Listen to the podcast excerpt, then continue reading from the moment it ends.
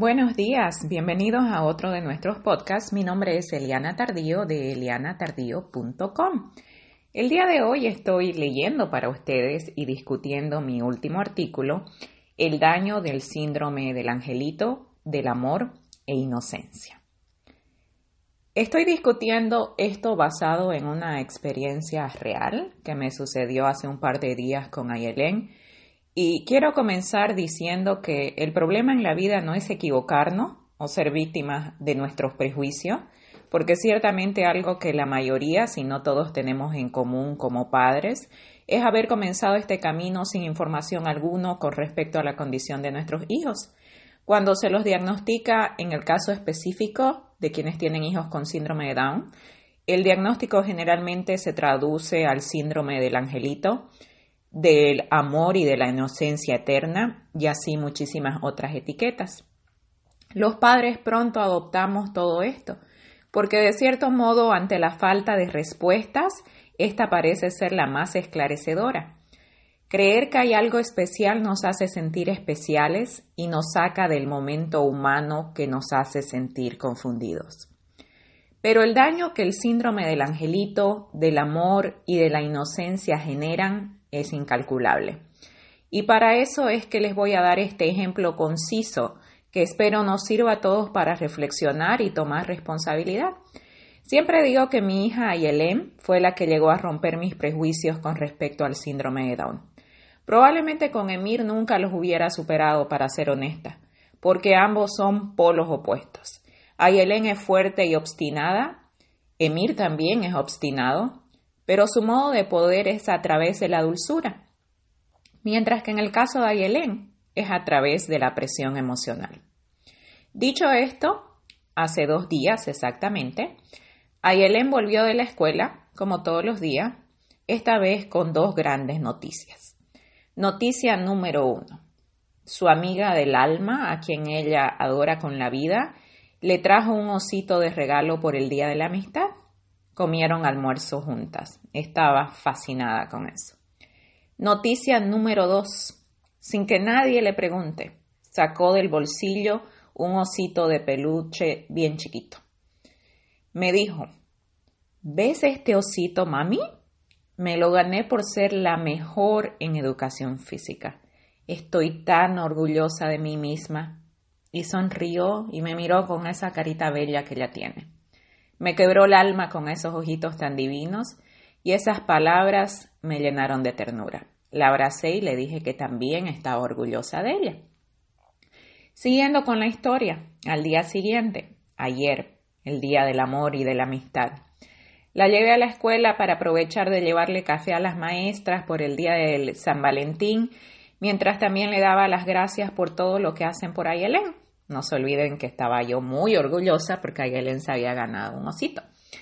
Para mi sorpresa, y después de los abrazos y felicitaciones, la maestra me contó la verdadera historia con respecto al osito. Una totalmente diferente a la que Ayelen había contado. El osito no era para ella, no se ganó el premio, pero para conseguirlo hizo uno de esos berrinches. Lloró, gritó, se tiró al piso y entonces fue así como le dieron el osito para que se calme después de haberlo intentado prácticamente todo. Aquí es cuando quiero que conectemos cómo el síndrome del angelito, del amor y de la inocencia eterna contribuyen a que estas situaciones sucedan. Porque la pregunta clave para mí es, ¿le darían el osito a otro niño que haría lo que Ayelen hizo? Muy probablemente, estoy casi 100% segura que la respuesta es no. ¿Por qué entonces se lo dieron a Yelen? Porque las características físicas de su diagnóstico hacen creer a las personas que Ayelén no entiende y que su berrinche es resultado de su falta de capacidad. Entonces, lamentablemente, quien no la conoce y no convive con ella ni siquiera se imagina la increíble capacidad que Ayelen tiene y ni siquiera nunca sería capaz de saber la inmensa habilidad que hay que tener para manipular emocionalmente a la gente para conseguir algo y volver a casa con una historia pulida y emocionalmente maquinada que explica cómo consiguió el osito. Una mentira increíblemente inteligente. ¿Qué hizo Ayelen? Manejó a la gente en la escuela de la manera como ella sabe que puede funcionar. ¿Qué hizo cuando llegó a casa?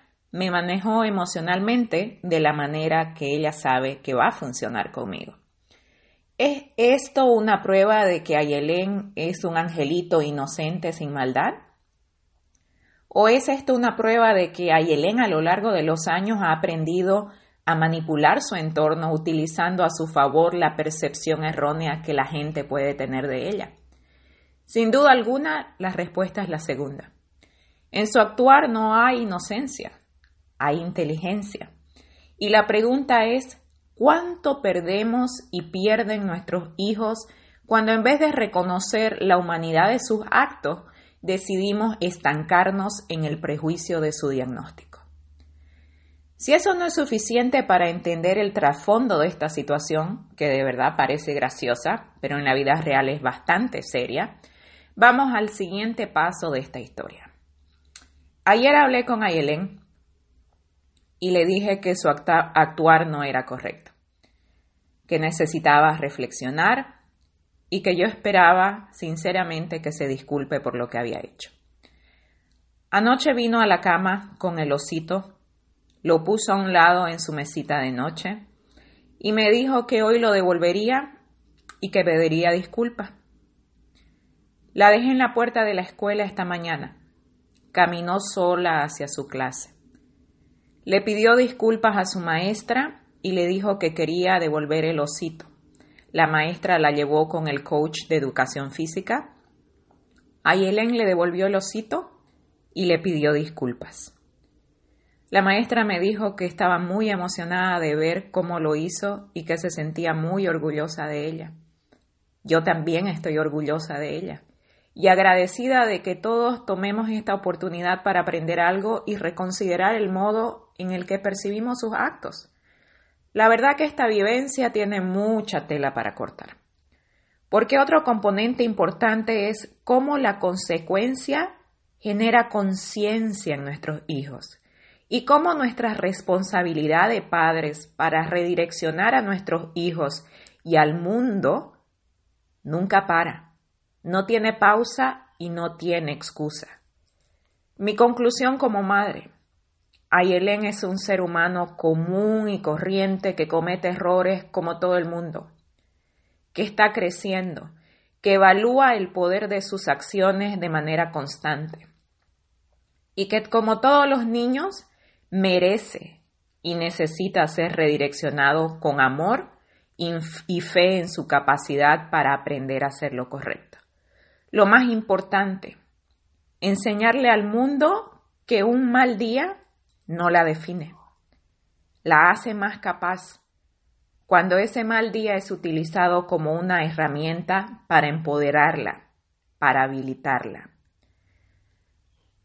La inclusión no solo se trata de Ayelén participando de una clase común, eso es solamente el comienzo.